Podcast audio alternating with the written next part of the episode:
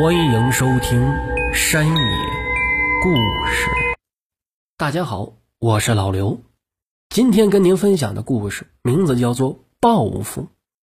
这是我姥姥跟我讲关于她那个年代所发生的事儿。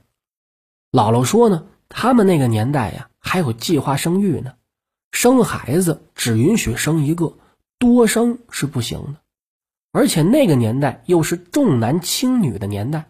所以，为了生男孩，大家伙都做了很多的错事甚至有一些人把刚出生的姑娘就送人了。但更可恶的是，会把出生的姑娘活活就掐死。这事儿啊，是我姥姥说的，是我姥爷他们身边的事儿。我有两个姥爷，第一个姥爷呀是北方人，不过跟我姥姥没过多长时间，两个人就分开了。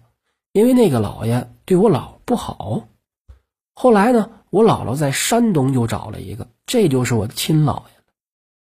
我亲姥爷有一亲戚，但关系并不是很近的。这个亲戚家呢，就一直想要男孩，年年都生，但是年年生的都是女孩，生下来的女孩啊，基本都送人了。在那个年代里，这都属于常事儿。但是后来呢，也没有人愿意要女孩。所以生出的女孩有的都掐死了，您听听，掐死了。在那个年代，女孩的生命就如同蝼蚁一般，没人在乎。倒是也有人说他们家做的不对，但是没有人真正的去管。直到有一天呢，他们家生下来一男孩，白胖白胖的。姥姥说他还见过呢，但是没想到呢，那个男孩没几天自己就死了。死的时候啊，身上乌青乌青的，就跟中毒了是一模一样的。但是那个年代，大家吃的东西都一样，而且那孩子是吃母乳的，怎么可能就中毒了呢？甭管怎么说呀，这小孩的命是没了。打那以后的五年里呀，基本上就没有再怀过孕。不过后来呢，又怀孕了。怀孕这回呢，家里人也十分的重视。就四处的托人问，这回生的是男孩是女孩？有些算命的说这是生的男孩，有些医生啊会把脉说生的也是男孩。大家伙都说这胎生的准是男孩，但是没想到生的时候啊却是一个女孩。这个女孩的性格跟男孩是差不多少的，因为这个女孩生下来真是命大呀。几次差点就死了，但都活过来了。而他们家呢，也必须得有一个人传宗接代，所以就把这女孩留下来了。但是要男孩的这心理啊，一直也没改变。那个时候，家家户户只要有一个孩子，你要再想生孩子，那唯一的办法就是躲出去，不被人知道。所以呢，他们家里就想了一招。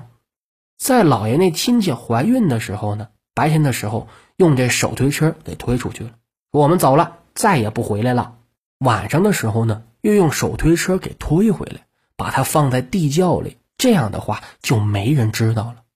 这种瞒天过海的方法确实挺好，但是没想到人算不如天来算，还是被管理人员发现了，并且这管理人员说。并不是我知道，或者是有人告密，而是真的有人指引我来的。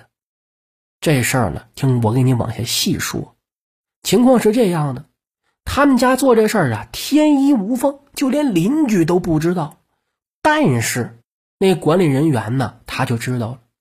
原因是呢，那管理人员跟家休息，大晚上的就听见呢有那种马车人走的声音，很急。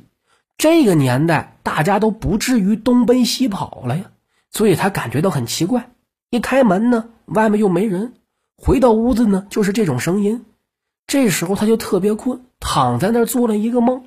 梦里呀，打窗户飘进来好几个人，有小孩，有大人，还有小姑娘。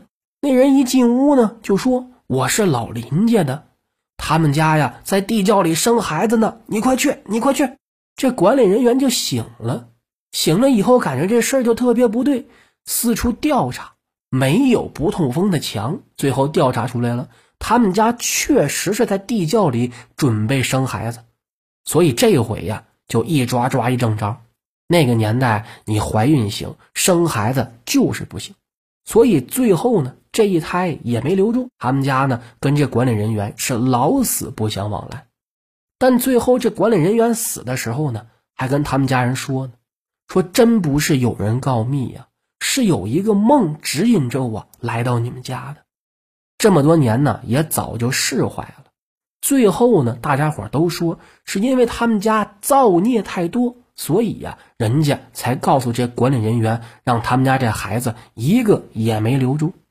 最后那老大呀，性格就跟男孩似的那个，跟这父母俩也是不亲，等于有他也就没他了。